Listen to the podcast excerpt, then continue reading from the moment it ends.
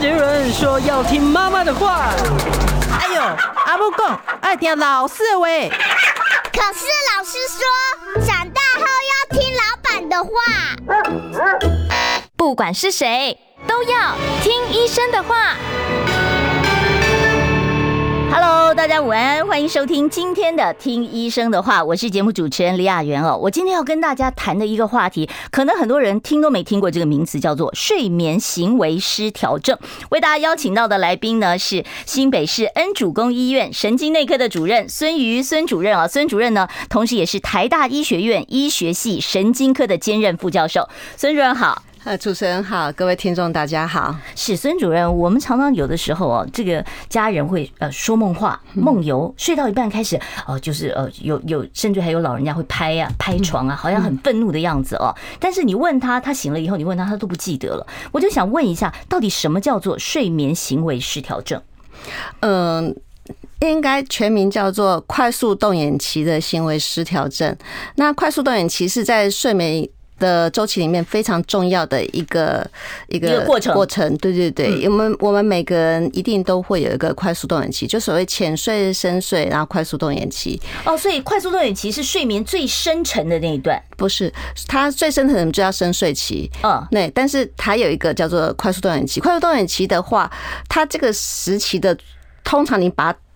在他这个时期的时候，你把他突然叫醒的时候，他会非常记得，他会马上记得他刚刚做了一个梦，而且是非常生动的梦。哦，所以就是我们有的时候早上到是清晨快要醒的时候，对对，然后醒来会说：“哎，我刚才梦到了什么事？”对，没有错，没有错，就是这个。所以那个就是快速动眼期。对对对，通常是这样。那这样讲的话，是我们睡眠是从浅睡期。然后到深睡期，然后到快要醒的时候，这一段叫快速动眼期。呃，通常呃浅睡、深睡、快速动眼期这样，我们会叫一个周期。嗯，对，那一个周期，然后之后又又开始会到浅浅睡或者是深睡，然后就快速动眼期，这样子总共一个晚上会有大概三呃四到五个周期。如果是睡六到八个小时的话，大概有四五个周期，一个小一个周期大概九十分钟左右。那是很平均的，就是前三十分钟叫浅睡期，然后呃深睡期，然后快速动眼期。没有没有那么平均，就是有的人说，有的人会一直都是在浅睡，那也有人就是很快就入到深睡，所以每个时期的时间不一样。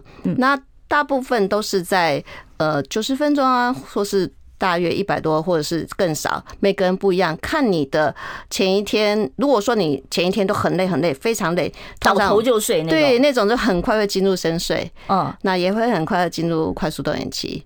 那我们一般。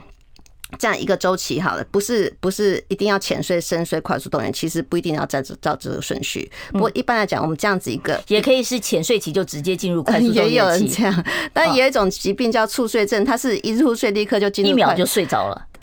呃。它的是一种疾病，它会马上进入快速动眼期，那是反而是一种疾病。哦，就说人家有人说开车突然间开开，帮睡着的那种。猝睡症，猝睡症会这样，那个很危险哈。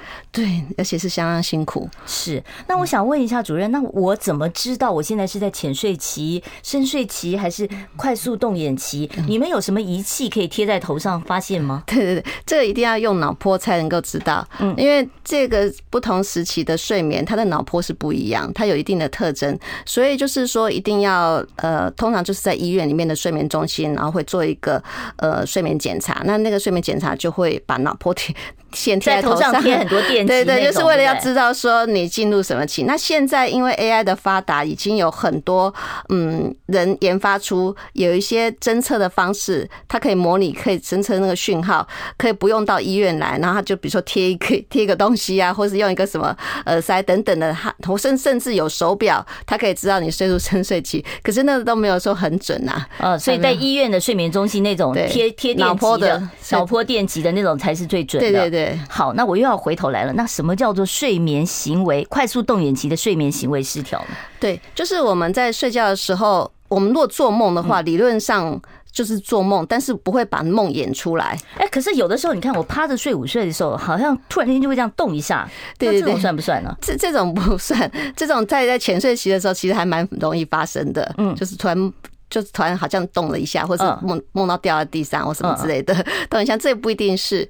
但是那种呃快速动眼期的睡眠行为障碍或者睡眠睡眠行为失调症，他是会真的把他的梦很生动的演出来，而且讲话啦、动作啊，甚至跑步打人都有啊，还会打人呐、啊？对对对，然后他这种一般来讲正常人在快速动眼期的时候，事实上全身的肌肉是要被抑制住的，嗯，就说是。全身的肌肉是，就说你只是在脑子里面活动，对对，做那个梦，但是你不会真的出来舞刀弄剑这样子。对对对，身体的肌肉反而是没有任何的张力，几乎张力非常非常的小，因为这这也是一种保护。如果我们做梦，然后就把它演出来，就跳梦见跳舞就跳出来，那我们还根本就没办法做睡觉了嘛。对，然后你醒醒过来就累得要死，因为满身大汗都全部演演了一套。对，所以他把梦境演出来的。真正有动作啊，或是讲出来，这个就叫做快速动眼期的睡眠障碍、睡呃行为障碍，或是行为失调症。那这是一种算是一种病症啊。是在临床上，您能不能举个例子，说他有什么样的这个动作？他会不会就是，比方说突然间去掐住枕边人的脖子啦？对对。哦，或者是他是不是都是一种负面情绪？有没有比较正向的？哦，有，呃，都都有，就是大部分都是他的呃。睡睡在他旁边的人会来描述，嗯，清楚的描述说，他的晚上的时候就一直喊叫，或者是会手脚挥舞啊，动作这样子做梦。那呃，有的是他自己会觉得，他会自己会知道，甚至我曾经他不会醒吗？他喊叫，他自己都不会被。他受伤的时候，他掉下来的时候，他就醒过来了。哦，对，比如说他他去撞撞到，他做梦梦到撞到什么东西，对他可能站起来跑步，然后撞到墙壁。哦，受伤，所以还会真的站起来啊？对对对，他会站起来，甚至撞到墙壁，或是受受伤。甚至我有一个听众，就去去有一次去演讲，一个听众他就说，他因为这样，他不得不把睡觉的时候把自己有点类似束绑绑起来。对对对，要不然他会受伤。哦，甚至要戴着安全帽。哦，这样子啊，到这种程度。然后到这个情况，他自己都不会醒的，他都是还是他受伤痛了，他就会醒来了。哦，没有痛的话，他就是他就一直在做梦，一直在把他的梦。在 那这个算不算梦游啊？嗯，梦游就比较复杂。梦游的话，通常比较不是在呃睡那个快速动眼期。梦游的那种样子，就是他起来然后走路，但是他眼睛是张开的啊。梦游时候眼睛是张开的，张开的，然后但是眼神是空洞的啦。哦，他看得见吗？张开眼，他看得见，甚至可以煮菜啊。还可以煮菜啊！对对，甚至开车都有。哦，就有一个药物，我想很多人都有在用，叫做斯蒂诺斯，叫做 Zolpidem，就自己找一种安眠药，它就是会出现这种梦游的这种副作用。副作用对，还蛮常见的。哦，对他他甚至他他吃了这个药之后，他做了任何事情他也不记得，他甚至还可以打电话跟人家约时间，还甚至买车买房。煮一多一桌子的菜，隔天完全不记得，完全不记，这是药物的影响，就是了。这个药物会有这种副作用，但是不只是药物，还有其他的状况，可能也比较会出现类似这种这种梦游的情形。这就是另跟这个呃快速动眼期睡眠行为治疗症是不一样，但是我们都统归叫做一个叫做易睡症。易睡症，对，易易就是异类，就是不一样那个异类。哦，这个一个甜一个共，对对对对，易睡症，对他这种易睡症就是呃。睡觉的时候不应该出现的这些症状，甚至磨牙也算是一种易睡症。磨牙也算易睡症，对。那说梦话，梦话也是，说梦话、梦游、梦游也是。然后这种呃，我们叫 RBD 这种快速动眼期行为失调症，这个也是。但是快速动眼期这是只有发生在快速动眼期，其他的呃，像说梦话啦，哈，或是磨牙等等，都是在呃非快速动眼期。但梦游这就比较特别，因为梦游呃走路这件事情，在快这个也会。就是快速动眼期的时候，跟非快速动眼期的时候都会，但是样子不一样。这种快速动眼期看得出来样子不一样。对，这个眼睛是闭起来的哦，所以就说，快速动眼期你是睡眠行为这个快速动眼期的睡眠行为失调，你眼睛是闭着，然后在这边哦，然后掐脖别人的脖子啊，或者拍床啊什么的，对对对。所以他这个是他完全不知道自己在干嘛，对不对？他。你如果那时候当场立刻把他叫醒，他会知道说，我刚刚是在做什么，跟谁讲话，甚至在跟人家吵架。嗯，他会非常清楚的记得。但是非快速动眼期的那种，其实做梦在非快速动眼期也会有，不是只有快速动眼期才会做梦，只是快速动眼期的做梦就是很生动，嗯，就是会记得非常清楚，然后很有剧情这样子。嗯，但是非快速动眼期的时候，你把他突然把他叫醒，比如说他在浅睡期的时候，你看他的脑波音进来，突然把他叫起。他他也会说他做梦，但是梦没有那么多剧情生动。哦，那深睡期的话就更记不太记得他的梦。哎，我很好奇，那个梦都应该是黑白还是彩色的？呃，都是有 都有，有黑白有彩色，还有黑白梦、有彩色梦，有还梦见自己流血，血是红色的啊。对，很多那个时候就说要解梦啊什么的哦。但是我想问一下，在医学上面，你们看这些睡眠的这个易睡症，你会要求说这个患者来陈述他的梦境是什么样的情况，来做一个什么样的分析吗？他的梦境可以反映出什么健康状况吗？哦，这个在很久以前弗洛伊德那个梦的解析里面，他们以精神心理方面分析，他们是很很很在意你这个梦梦做什么东 西。对对对，但是神经科学来讲，就比较不会去用这个方式来去分析这个病人的心理状态。神经科学大部分都会做一些脑部的一些功能的检查，还有做一些动物实验等等，去去呃了解梦跟脑袋。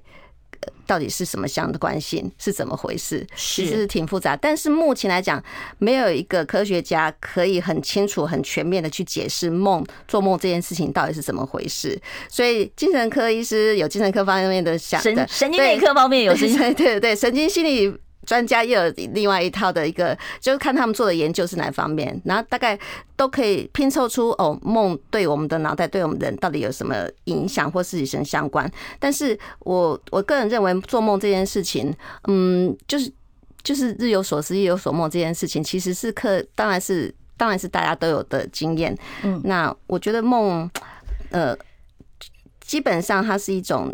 情绪反应的反应或压力的反应呐，那那那我要问一下主任了。您刚才讲到说这个睡眠行为失调，就是快速动眼期的睡眠行为失调啊，那他这个是不是脑子里面出现了什么病变？他才他是是不是一种症状？会跟他本来的性格有呃天差地别吗？本来他很温和，然后睡呃发生这个行为失调的时候就变得很激动、很暴躁，会会这样吗？嗯，这个睡眠行为失调。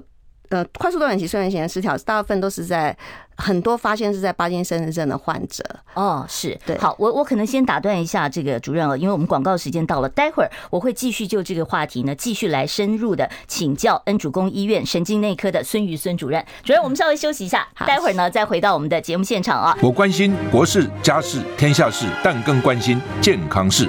我是赵少康，推荐每天中午十二点在中广流行网、新闻网联播的《听医生的话》。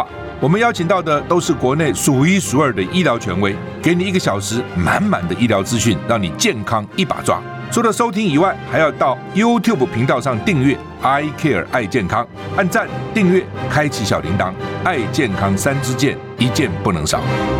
好，欢迎听众朋友呢回到我们听医生的话节目现场，不要忘了哦，订阅一下我们的频道，我们是 I Care 爱健康，记得帮我们按赞分享啊，最好呢再开个小铃铛，每天提醒你，因为我们每天呢都会邀请到非常权威的医师到节目中来呢，为大家分析各种疾病。像我们今天为大家邀请到的呢，就是台大医学院医学系神经科的兼任副教授，同时呢也是新北市恩主公医院神经科的主任孙瑜孙医师啊。今天跟我们谈的呢话题呢，其实是艺术睡。重症的这个一种啊，就是呃快速动眼期的睡眠行为失调症。我们刚才讲到这个睡眠行为失调是不是跟脑子有关？您说可能跟巴金森氏症有关，这个彼此之间的关联性是什么？是不是主任帮我们解释一下？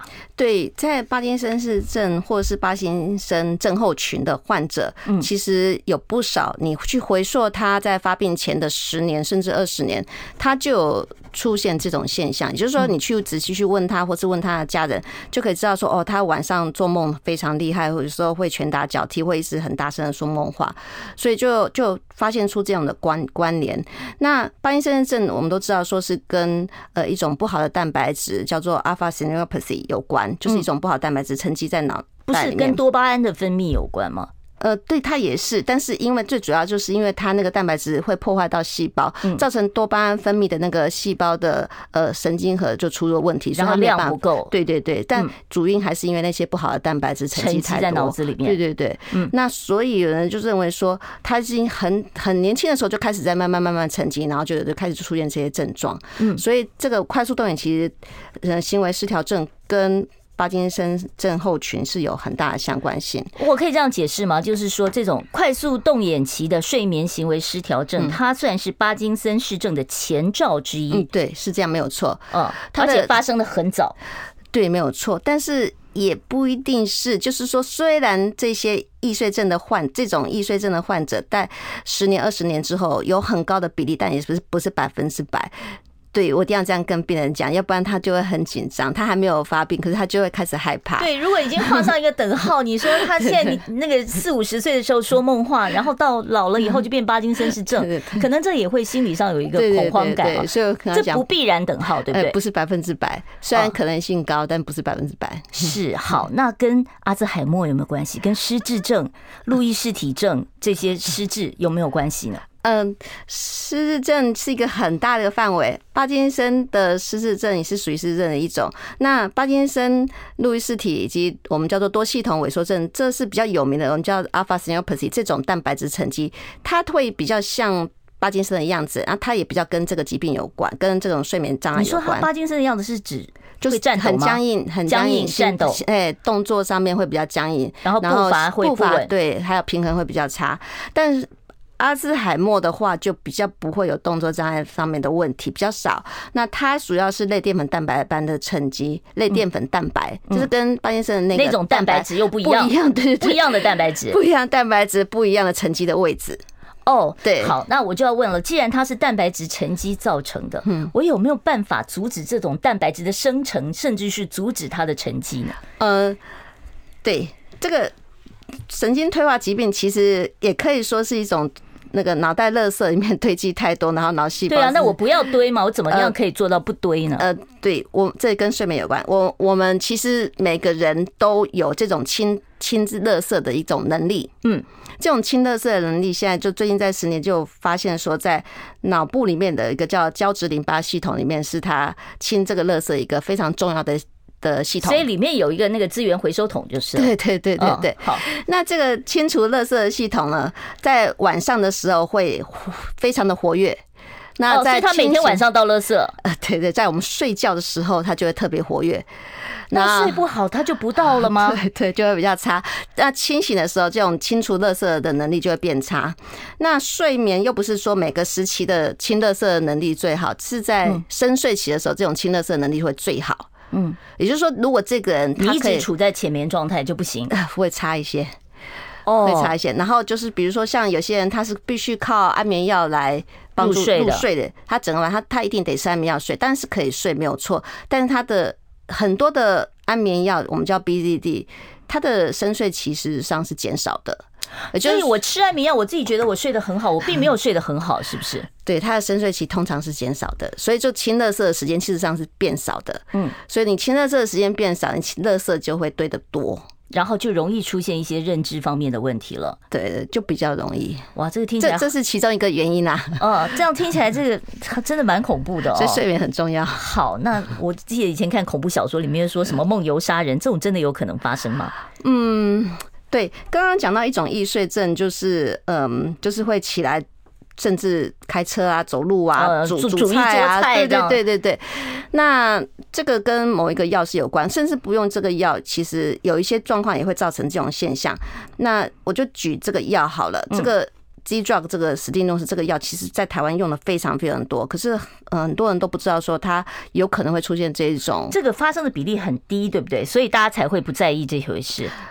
嗯，到底多高？其实我不是很确定，但是我觉得不少啦。嗯，那有时候自己不在意，嗯，有时候不不是那么厉害。那这种情形其实是有的。你刚刚讲的这种开枪杀人或是怎么样，这个是有的。这在国外有报道过，嗯，是药物造成，就这个药它产生这个梦游，那产生这种行为，这个是有被报报道过。嗯，那我我其实之前前几年我有发表一篇论文，就是在专门在探讨这个药物造成的。呃，自杀的行为还会有这方面的这个副作用，的死亡率啦，应该是说这个药物产是不是会增加那个死亡率的风险？那确定也是。那我在在写这篇 paper 的时候，嗯，其实我就 review 了很多这个药物造成的各种的状况啊，就发现说有其实有很多的案件，或者是还有病例报道说吃这个药之后就真的有杀人或跳从桥上跳下去，好可怕哦！对，是，所以这个药真的不能滥用，对不对？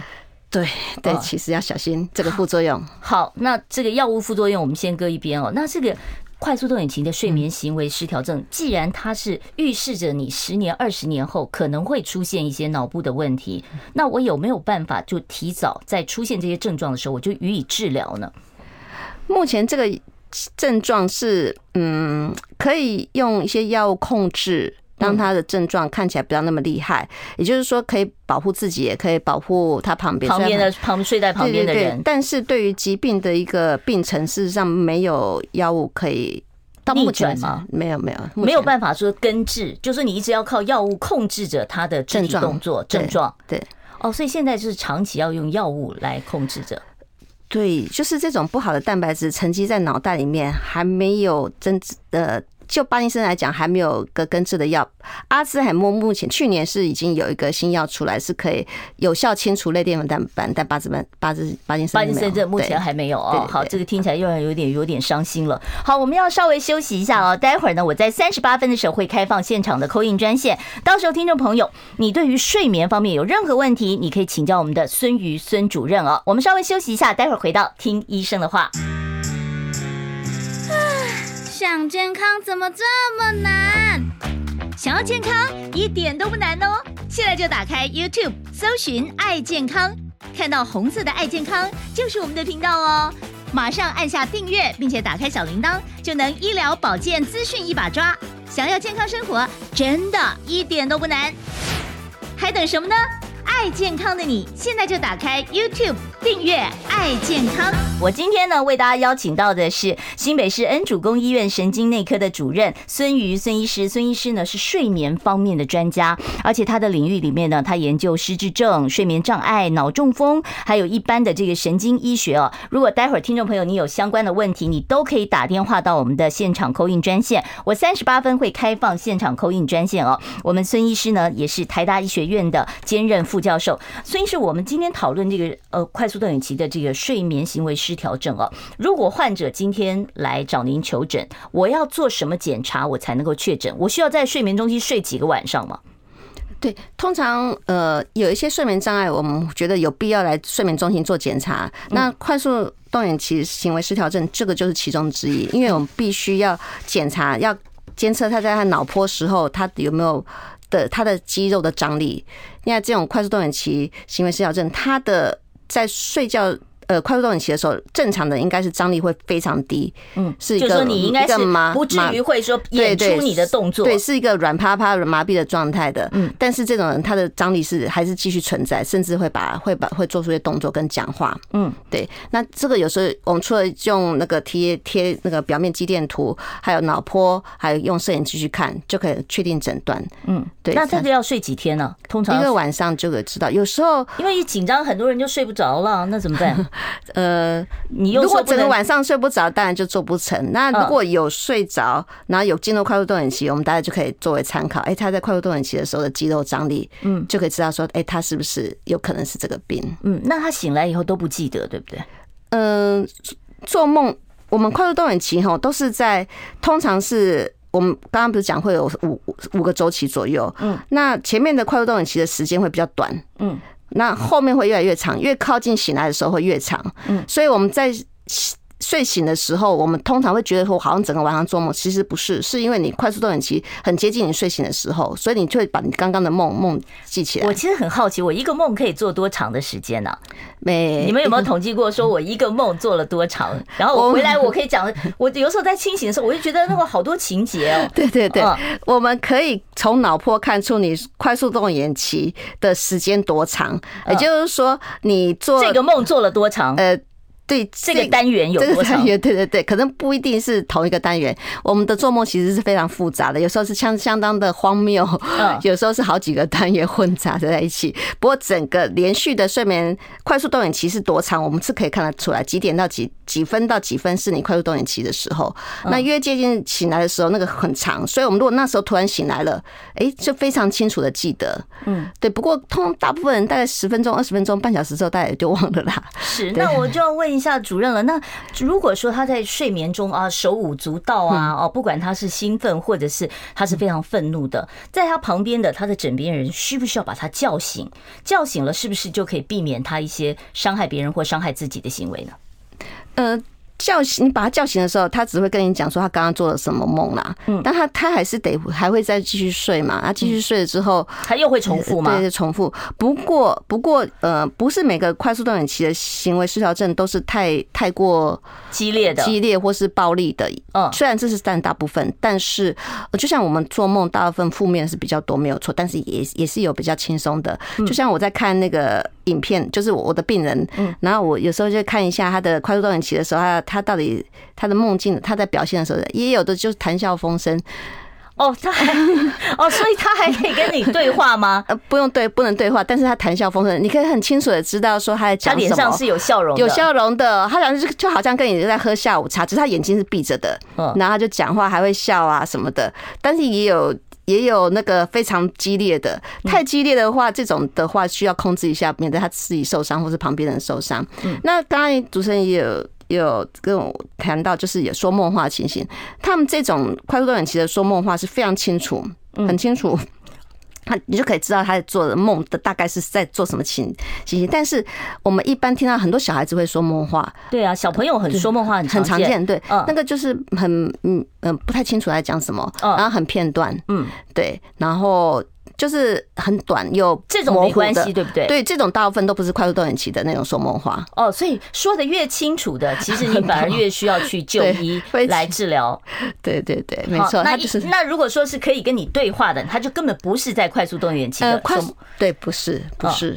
磨牙需要治疗吗？如果有习惯性的磨牙，诶，太严重是需要，因为有的磨牙到早上漱口的时候，那个那个脸盆。都甚至有牙的碎片，那个是需要治疗，因为牙齿会伤受伤。那是因为担心牙齿的问题吗？对对对，所以要戴个牙套。不需要到神经内科去做治疗吗？嗯，磨牙很多是因为压力的关系，嗯，所以通常应该到身心科喽。倒倒也不一定到那么严重啦，就是说我们会请他就是减轻自己的压力，然后一方面也要保护他的牙齿，嗯，要不然牙齿会被他磨碎掉。哦，所以磨牙其实也是一个所谓易碎症的一种，就是对，要看严重度，太严重还是得处理。好，那像这种睡眠失调的行为的，我需要给他绑起来吗？或者是给他穿一个什么样的约束衣吗？就像之前我那个听众，他就是。太严重了，他必须，他甚至自己都知道说他必须保护自己，所以把他自己绑起来。大部分是没有到那么严重啦。嗯，那也有。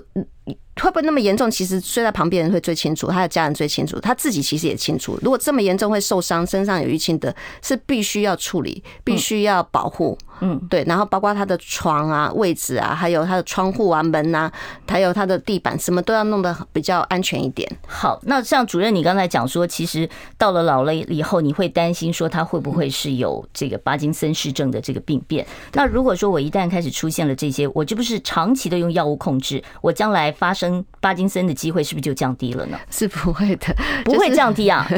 我 还以为可以降低呢。这种前前驱症状，其实在帕金森症症明显的动作障碍发生之前，他其实就很很常会有这种睡眠的障碍，以及呃，包括便秘也好，或是他的嗅觉。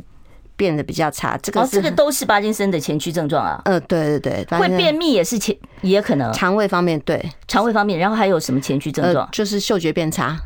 可是我们新冠的时候，不是很多人就闻不到东西了吗？对对，那是病毒感染，但是有的是会新冠，有时候是会自己恢复，这种是没办法恢复，而且他自己不一定会知道他嗅觉变差。我自己闻不到东西还不知道自己嗅觉变差，要有比较哦。就可能家人说：“哎，明明那个瓦斯味那么臭，你怎么没闻到？”他说：“没闻到。”哦，这种就会知道哎有问题。所以这种可能都是脑部已经开始有那个不好的蛋白质累积了。呃，是其中之一来，巴金森症确实是有可能这样。好。呃，我要先跟主任呢聊到这里哦，待会儿我要开放现场 call in 专线了。听众朋友，如果说你有任何神经内科可以回答的问题哦，特别是我们今天讨论的这个睡眠障碍的问题、失智症的问题、脑中风的问题，我们都欢迎大家待会儿可以拨打我们现场专线。我关心国事、家事、天下事，但更关心健康事。我是赵少康，推荐每天中午十二点在中广流行网、新闻网联播的《听医生的话》。我们邀请到的都是国内数一数二的医疗权威，给你一个小时满满的医疗资讯，让你健康一把抓。除了收听以外，还要到 YouTube 频道上订阅 I Care 爱健康，按赞、订阅、开启小铃铛，爱健康三支箭，一件不能少。我现在开始要打开现场的 call in 专线。我们今天为大家邀请到的是恩主公医院神经内科的孙瑜孙主任哦，跟我们讨论这个睡眠的问题哦，就是易睡症当中的这个快速动眼期的睡眠行为失调症，或者是啊说梦话啦等等啊。有任何的问题都欢迎大家呢打电话到零二二五零九九九三三零二二五零九九九三三。我们接第一位听众朋友的电话，你好，请说。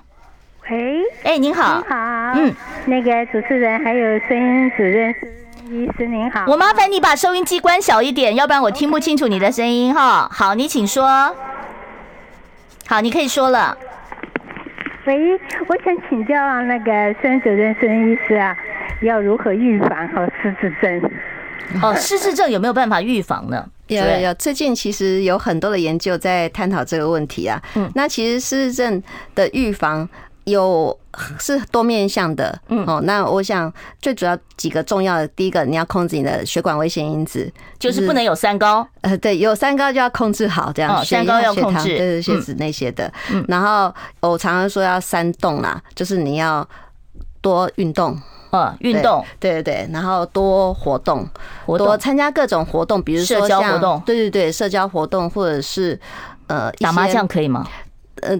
怎么样？我我也是算三动之一的动脑，哦，它也是一种社交活动，也是很好。嗯，对对对。那所以动脑，然后那个运动以及社交活动，这三动是很很重要的。嗯，对。所以就是说，如果说我喜欢哦打打桥牌、下围棋，都可以，都可以。哦，就是你尽可能让你的脑子转起来。对对对。看推理剧可以吗？看剧啊，或看推理小说那种 也是可以啊，也是可以。对，就是让让脑筋动脑。但是我觉得运动其实是最重要。我觉得这三动里面，其实运动真的是蛮重要。那运动的话，其实可以让我们的呃平衡我们的一些免疫系统啊，还有代谢啊，让还有让可以让我们的三高也会控制的更好。所以运动其实是易于好几次这样子。嗯，对失智的预防是有帮助的。好，我们接下一位听众朋友电话。你好，请说。请问医生，那个睡不好，然后那个还会做梦，嗯，要看哪一科啊？睡不好容易做梦哦，对，通常这种在门诊其实还蛮多的。那我大概就神经内科吗？神经内科对，就是会问他大概是几点，然后几点起来，然后生活作息是怎样，嗯，然后他的睡不好的。的状况是容易起醒来，还是很难入睡？嗯，然后醒来就不容易再睡着了，然后或是分段，或是很容易呃打呼等等的，反正有非常多的状况。那有必要的话，就会来安排来睡眠中心做检查，去找出说他的睡眠的结构是不是正常，是不是整个晚上都是浅睡，或者是说他的他的那个浅根本就没有深睡期。就这样，然后他的做梦其实是不是正常的一个一个范围？这样，嗯，对，好，所以要到睡眠中心做比较详细的检查，有必要。神经内科啊，对对对。好，我们接下一位听众朋友电话，你好，请说。主持人医生好，年长者很难入睡，是不是睡觉前那个祷告或者看看轻松的书，自己编织一个好故事入眠，这样会不会有效？第二个问题请教，有时候睡到一半会梦到那个恐怖片，有吗？死亡的亲人，然后喉咙会发出怪声音，是要自己把他惊醒，还是请帮人帮我摇醒？嗯，这个需要吗？他如果在看起来看起来就是哦，好像很惊恐，做了噩梦了，那这个需要把他摇醒吗？就是如果因为这样子让他整个晚上，或是他常常做这样子的梦的话，有时候是。必要时候，因为他太难受的话，旁边人是可以的。如果看到他在那边大喊大叫，就把他摇醒，暂时先让他脱离一下，也是可以的。嗯，但是通常不会这么每个晚上都做恐怖梦啦，这偶尔是。通常是不太需要治疗。嗯，他说睡前自己自己看小说，编个故事再睡，所以这个好像不太不太合理吧？对，不过刚刚讲到祷告是一件还不错的事情。嗯，对，我觉得宗教其实是，如果他有他的寄托的话，对对，让我们的心灵可以平静下来。那心灵平静是呃，让我们的那个睡眠品质变好的一个很重要的原的因素。好，我们接下一位听众朋友电话。你好，请说。喂，呃，请问一下，嗯，呃。请问孙主任，长期吃怡眠安，那呃这样子的话，呃这个会这个呃深睡期，呃会呃会消失吗？我要不要把它断掉怡眠安呢？这是第一个问题。第二个问题就是我家人有人中风哦，嗯，那请问中风之后如果做针灸的治疗，会不会有呃帮助他语言啊或者脑袋的恢复呢？谢谢。哦，好，这个可能涉及到中医的部分了。好，我们先从药物来谈好了。怡眠安，我不知道主任知不知道这种药物，可能中文名字我不是很清楚。跟不过它应该也是一种安眠药啦。那呃，安眠药其实是就是它。它其实对我们的睡眠结构并没有办法把你变成一个正常的睡眠。那甚至有很多安眠药是可以让会让深睡期是减少的，大部分都是会让深睡期减少。那呃，深睡期减少其实是没有，就是等于是你的睡眠不是没有达到一个很好了，嘿，没有达到一个它的。没有达到很好的效果，所以如果能够不要靠安眠药，或者是减少安眠药是最好。那怎么什么办办法呢？嗯，目前来讲，在在国外的睡眠医学会其实都会建议你先用呃睡眠认知疗法。什么叫睡眠认知疗法啊？它就是有一些方法会让你放松啊，让你心情。比方说呼吸吗？还是？对，这是其中的，还有肌肉的放松，还有还有。让你的压力减轻，就是由心理师在执行哦，所以这个不能自己在家里做的是是？它是有一些方法，那自己如果上网去找他那些方法也是可以。睡眠行为治疗，对对对，像有一些心理师，他擅长用正念在方正念的方式。嗯，好，怡眠安定是这个药，它是一种 Z drug，它是一种那个就跟史蒂诺斯是类似的哦，所以那它也会有梦游的这个 风险哦。对对对，哦，所以这个 药是不建议长期多用，是不是？所以安眠药我觉得都可以不用，就尽量不用。那如果可以用认知行为疗法的话，是很好的。那平常就可以让自己练习，让心灵平静下来。然后另外还有一些睡眠的一些，我们叫睡眠卫生啊，也是要自己要注意到，就是睡眠卫生的那些项目，你都要就是要遵守到。比如说睡觉前不要大吃大喝啦，不要一直在看。点手机啊，看荧幕啊，等等，这些都是属于睡眠卫生非常重要的。好，我们接下一位听众朋友电话，你好，请说。两位两位好，然后孙主任好，我想请问一个问题哈，就是我先生他在睡觉的时候哈，他身体会不由自主这样抖一下抖一下，嗯，有的时候一个晚上会抖五六次，那有的时候是那个身体躯干抖，有的时候是那个脚 脚掌也会抽一下这样，抽一下，对，我想请问这这个需要就医吗？然后是 是不是神经的问题呀？呃，这个这个是另外一个很重要的神经科相关的睡眠疾病，我们叫做 PLMS，就是叫做周期性的肢体呃，这是所谓的什么不宁腿吗？它跟不宁腿是兄弟，也就是说不宁腿它是自我感觉，它是属于感觉，他就是说他晚上或是他躺的时候，他脚就会难受，他想动一动啊，他比较舒服。那不宁腿的人，他在晚上也比较容易出现叫做叫 PLMS，叫做周期周期性的肢体。异动症，那这种周期肢体异动症的患者，他就是在睡觉的时候，你就会很频繁的看到他脚在动。好，我可能请主任稍微停一下，我们广告之后，我们继续来回答这个问题啊。想健康怎么这么难？想要健康一点都不难哦，现在就打开 YouTube 搜寻“爱健康”，看到红色的“爱健康”就是我们的频道哦。马上按下订阅，并且打开小铃铛，就能医疗保健资讯一把抓。想要健康生活，真的一点都不难，还等什么呢？爱健康的你，现在就打开 YouTube 订阅“爱健康”。刚才呢，有听众朋友呢，在广告之前，他问到了说，他先生晚上睡觉会不不自觉的这个抖一下，肢体抖一下啊。那刚才我问了一下主任孙玉孙主任是说呢，他说这个可能是周期肢体异动症，这到底是一种什么样的问题？需不需要就医？呃，这个需要，对，因为他如果说他。动，因为偶尔动，我们每个人都会有。我们其实仔细观察自己的小孩子，其实有时候脚也会在动。对，我们说趴桌子上睡觉都会抖一下嘛，对不对？但是太频繁的话是有问题的，那就是来睡眠中心检查一下，去我们去算一下他的这个频率。对，然后怎么样叫太频繁？这个就是你一个小时，它它有一个一个程度啦。如果说超过一个范围之后，我们会把它认定是异常。那认定异常的话，这个就。必须去查原因，嗯，那可能的原因有什么？其实第一个要查就是看他有没有缺铁性贫血。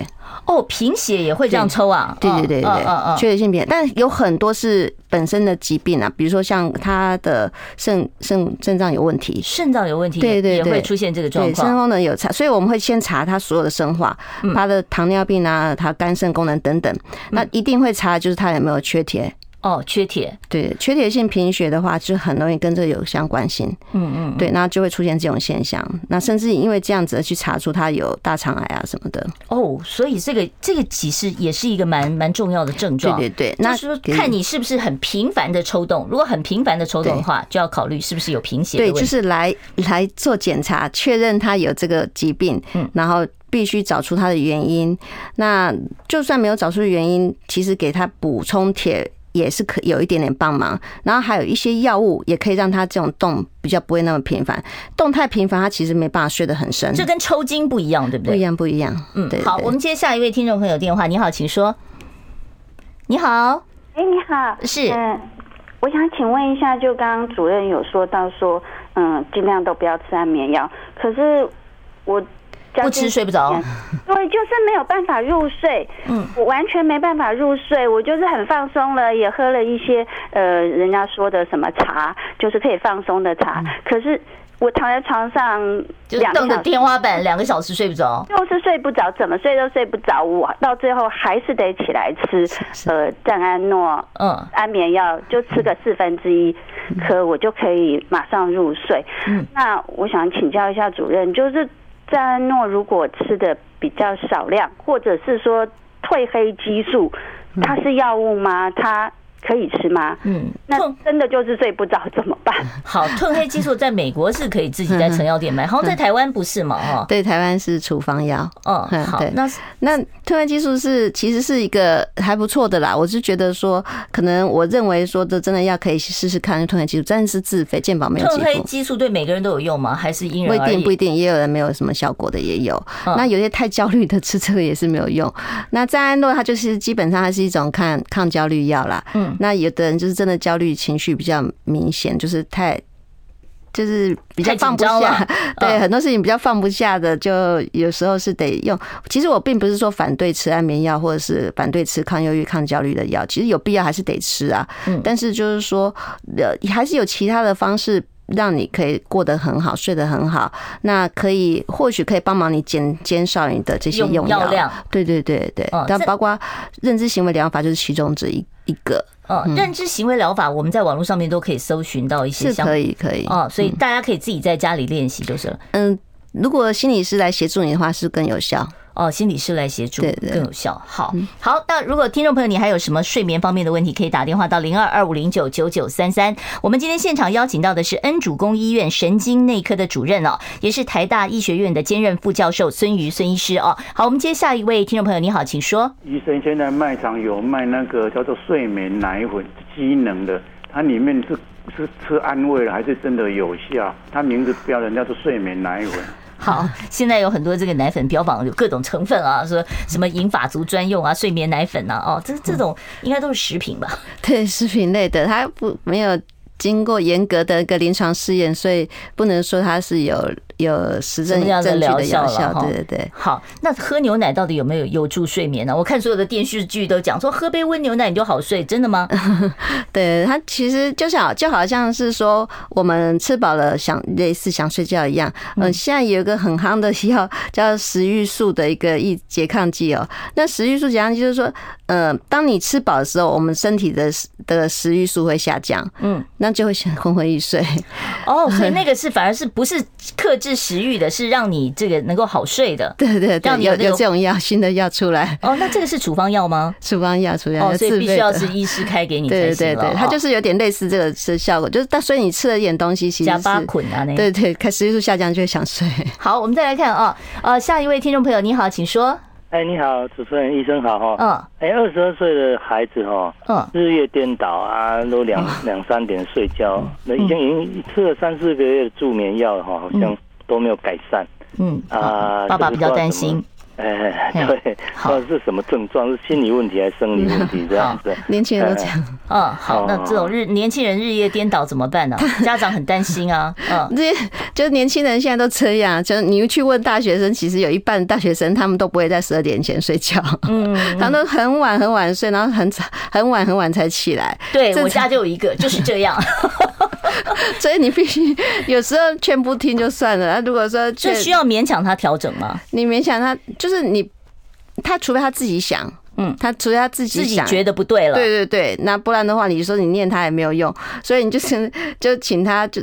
跟他讲说，这样子其实对身体也是不好啦。嗯，我们还是人，还是需要有有一个正跟日日夜阳光等等相对应的，生理时钟要对得上，就是对的自然的。所以希望他能够渐渐把他的睡眠周期往前移呀，就一天移一点，一天移一点，慢慢的调整。好好，我们再来看啊，他因为不明原因双肩疼痛，我睡不好，呃，所以目前每天靠倒美睡半颗到一颗入眠，服了七八个月了哦，但是呢，大概是每天只睡六个小时，长期服用会不会有不良影响？这个是什么药呢？这也是一种 BZD，就是一般的安眠药啦。这跟史蒂诺斯一样吗？不是不同类，但是是安眠药。对对对。啊，那这个这个药物吃这个半颗到一颗 OK 吗？对，就就就安眠药不是，我不是说绝对不能吃啦，只是说如果有其他方式可以让自己的心灵平静下来，然后可以就是尽量减少对药物的依赖就是了，是比较好。嗯，好，睡眠呼吸中止症要不要一辈子带呼吸器睡觉？对，减重是有可能不用带哦，所以你减重，如果重量减下来的话，也许有机会可以摆脱睡眠的时候带呼吸器这个很难受的感觉哦。是，好，今天因为时间的关系，我就不再接听其他听众朋友的电话了。我们非常谢谢恩主公医院神经内科的孙瑜孙主任接受我们的访问，谢谢主任，谢谢主持人，谢谢听众，谢谢。好，我们今天的节目呢就已经接近尾声了，再次的拜托大家订阅一下我们的频道，我们是 I Care 爱健康啊，然后呢每天中午十二点零五分准时锁定，明天见喽，拜拜。